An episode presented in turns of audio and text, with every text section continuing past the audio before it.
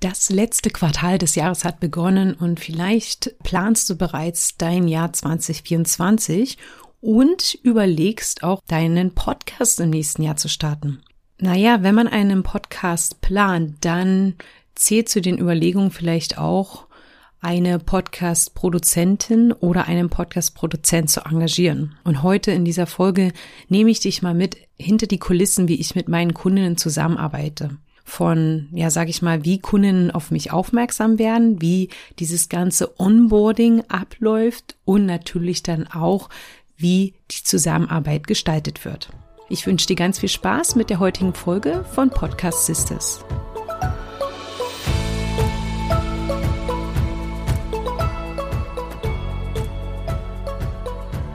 Podcast Sisters hier lernst du, wie du deinen eigenen Business-Podcast erstellst für Kundenbindung, Community-Aufbau und Online-Marketing mit Herz.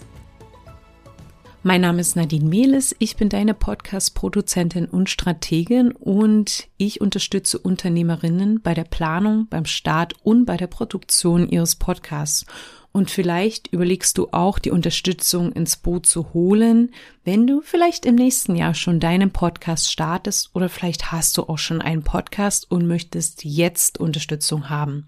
Und ich gebe dir heute mal einen kleinen Einblick, wie eine Zusammenarbeit mit einer Podcast-Produzentin oder einem Produzentin aussehen kann und nehme da als Beispiel mal den Ablauf, den ich mit meinen Kunden habe. Wir schauen uns dabei drei Punkte an. Zum einen, wie findest du Unterstützung?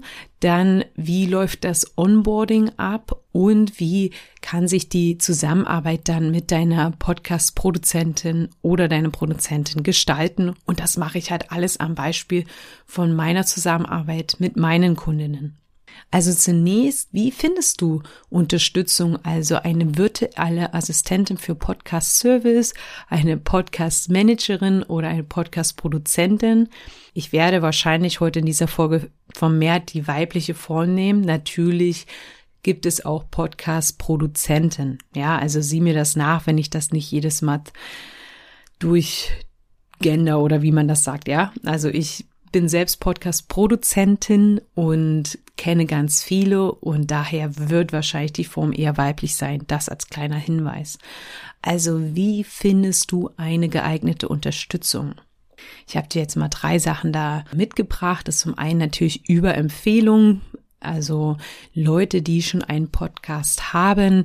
Manchmal nennen sie dann in der Story, also in der Insta-Story, hey, übrigens, mein Podcast wird von dem und dem äh, produziert. So kommst du oder also wirst du aufmerksam oder ja, hörst du regelmäßig den einen oder anderen Podcast, davon gehe ich jetzt tatsächlich sogar aus, und du findest vielleicht ganz toll, wie der ja gemacht ist oder du findest die Qualität, den Sound gut, die Shownotes, wie auch immer, dann frag doch da mal direkt nach, ob alleine produziert wird oder ob da vielleicht ein fleißiger Podcast Manager oder Managerin dahinter steckt. Natürlich ist auch Social Media, wie gesagt, eine richtig gute Quelle, also Instagram oder LinkedIn. Du kannst entweder direkt über eine Story in deinem Netzwerk nachfragen oder schaust mal auf den Profilen von Podcast-ProduzentInnen, was sie so anbieten und gehst danach dein Gefühl. Ich denke, so die Tipps, die so geteilt werden im Instagram, also die ja, die Beiträge sind immer ähnlich. Ich glaube, es geht bei der Auswahl viel mehr, was spricht dich wirklich an? Und oft ist ja natürlich dann auch ein Link zu einer Website hinterlegt, wo du dich dann genau zu ihrem Angebot informieren kannst. Da auch ein kleiner Tipp. Natürlich kannst du im Instagram auch nach Hashtags suchen, also zum Beispiel den Hashtag Podcast Service oder Podcast Management oder Podcast Produktion. Ja, und solche Hashtags auch folgen, um halt Inhalte von Podcast ProduzentInnen zu finden. Und es gibt auch die Plattform Hallo Podcaster. Das ist wie eine Art Marktplatz, wo ich zum Beispiel auch angemeldet bin. Ich habe jetzt nur ein Basisprofil. Man kann sich natürlich auch ein bezahltes, ich weiß jetzt gar nicht die Preise, Profil erstellen. Bislang habe ich darüber aber jedoch keine Anfragen erhalten. Aber diese Möglichkeit, also so eine Art Marktplatz gibt es natürlich. Natürlich kannst du auch zum Beispiel Facebook in bestimmten Gruppen, wo man nach VAs suchen kann, einen Post erstellen. Ne? Finde da das, was für dich funktioniert. Ich habe tatsächlich momentan all meine Kundinnen durch Empfehlungen erhalten. Also da an dieser Stelle vielen Dank an alle, die mich weiterempfehlen. Das hilft mir wirklich sehr und hat mir bislang die echt die allertollsten Soulmates, also wie ich meine Kundinnen gerne nenne, gebracht. Ja, also das ist natürlich dann auch immer ja ein gutes Zeichen für gute Arbeit, sag ich mal. Also mich freut es immer extrem, wenn jemand mich im Instagram anschreibt und sagt, hier Kundin XY hat ähm, dich an mich empfohlen, als ich sie gefragt habe, wo sie ihren tollen Podcast macht. Dann ist natürlich so jetzt zum nächsten Schritt, wie du deinen Kontakt aufnimmst. Natürlich ist das auch wieder unterschiedlich. Du kannst natürlich direkt im Instagram schreiben, eine Nachricht schreiben oder ein wenig auf deren Website rumschauen und dann, wenn es dich anspricht, über ja das Kontaktformular zum Beispiel, wie es bei mir ist, den oder die Podcast-Produzentin kontaktieren. Wie läuft dann jedoch die ja die Zusammenarbeit beziehungsweise dieses Onboarding, also die hm, wie nennt man das auf Deutsch, diese Anbahnung, ja, der Zusammenarbeit mit einer potenziellen Podcast-Produzentin. Ja, wie läuft das ab? Und natürlich kann ich jetzt nicht für jede oder jeden sprechen, aber ich nehme einfach mal meinen Ablauf als Beispiel. Das ist auch ganz, sage ich mal, simpel. Also ich bekomme zum Beispiel eine Anfrage über ein Formular oder im Instagram in mein Formular, also das ich auf meiner Website eingebaut habe, frage ich dann immer ab, worum es sich genau handelt, also welche Aufgaben. Natürlich ist nochmal ein Unterschied, ob jemand einen Podcast launchen, also starten möchte, oder einen nur produzieren, also der Podcast steht schon und nur die Episoden sollen produziert werden. Natürlich frage ich dann noch ab, welche Aufgaben übernommen werden sollen. Die Zielgruppe ist wichtig und falls halt schon ein Podcast vorhanden ist, frage ich immer noch nach den Namen, um schon mal reinzuhören und natürlich für mich zu erörtern, herauszufinden, wie lang so im Durchschnitt die Episoden sind und um welches Podcast-Format es sich handelt. Dann machen wir einen Termin aus und treffen uns zu einem 30-minütigen Kennenlerngespräch im Zoom. 30 Minuten ist natürlich jetzt so Pi mal Daumen, sage ich mal, aber das ist schon so mein Ziel, denn es ist ein, ja, ein reines, ein Kennenlerngespräch und keine strategische Beratung. Ich frage dann auch ab, wo du in deinem Podcast stehen. Also natürlich kommt das jetzt auch ein bisschen auf die Information an, die du mir vorab gegeben hast im Kontaktformular. Also deswegen ist kein Gespräch so von der Stange und natürlich sehr individuell. Und in der Regel erkläre ich dir dann auch kurz, wie diese Zusammenarbeit abläuft was du dann aber auch nochmal als E-Mail im Anschluss zusammengefasst bekommst. Und ja, meiner Erfahrung nach ist es wirklich ein lockeres Gespräch und ist immer schön, auch auf diese Weise halt in Kontakt zu treten mit Frauen und ihren Podcast kennenzulernen. Natürlich nennen sie meine Kundinnen dann auch ihre individuellen Wünsche in dem Gespräch und daher erstelle ich nach dem Gespräch aus den Informationen heraus, die ich erhalten habe, ein Angebot und ja, man kann es grob sagen, dass sich bei mir die Preise halt je nach Art der Episode, also sei es Solo oder Interview, ähm, unterscheiden und natürlich kommt es auch auf die Länge der Folge und die Aufgaben, die ich für dich übernehme, an. Also zum Beispiel ist jetzt Schneiden einer Episode oder Shownotes schreiben, Grafik und diese erstellen oder einen Blogartikel schreiben, ja.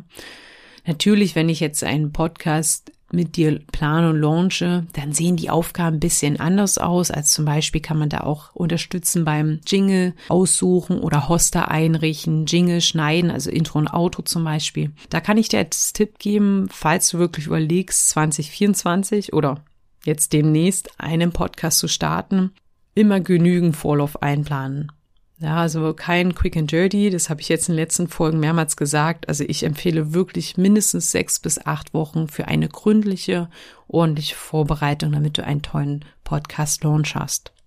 Ich habe natürlich jetzt sehr die Sachen auf meine Zusammenarbeit bezogen, aber ich bin mir ziemlich sicher, dass es bei anderen Podcast-Produzentinnen oder Menschen genauso oder ähnlich ist, ja. Wenn das Angebot dann von meinen Kunden angenommen oder potenziellen Kunden angenommen wird, schicke ich immer eine Willkommens-E-Mail raus mit allen wichtigen Links und Informationen. Und ja, dieser, diese E-Mail enthält dann auch einen Link zum Cloud-Ordner und dem Trello-Board, mit dem ich, also die Zusammenarbeit mit den meinen Soulmates organisiere. Ich nenne da jetzt mal keine Details von dem Trello-Board, weil das jetzt echt zu lang werden würde.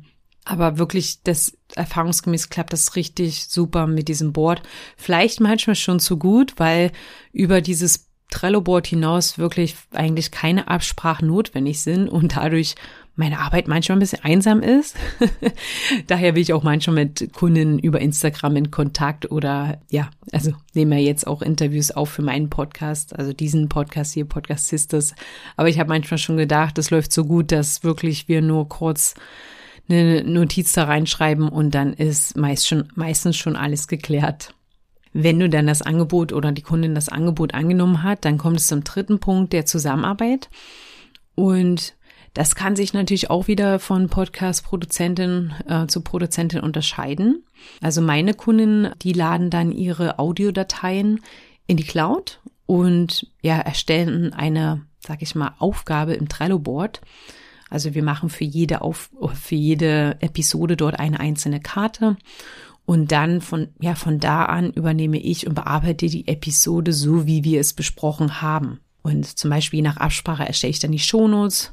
Manchmal lade ich die Shownotes dann zum Beispiel noch in das Trello-Board und warte auf eine Rückmeldung, falls jemand die Shownotes noch anpassen möchte oder mancher möchte vielleicht auch einen Titelvorschlag, da mache ich dann Vorschläge und die Kundin kann sich dann einen Wunschtitel aussuchen. Also das ist wirklich recht individuell Deswegen fällt es mir persönlich momentan noch etwas schwer, einen starren Podcastpreis, also ein Podcastpaket mit einem Pauschalpreis ähm, zu erstellen. Da bin ich ganz ehrlich. Meine Preise sind zwar individuell, also na, wie gesagt, ich erstelle ein Angebot. Bislang gibt es noch keinen festen Preis, also für alle Kundinnen.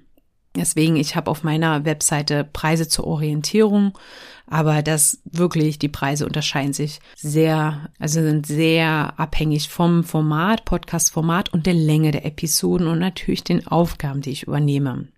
Aktuell ist es so, dass ich die bearbeiteten Folgen im Nachgang, also am, am Ende des Monats abrechne, aber das kann sich natürlich auch ändern, falls ich meinen Workflow ändere, ja.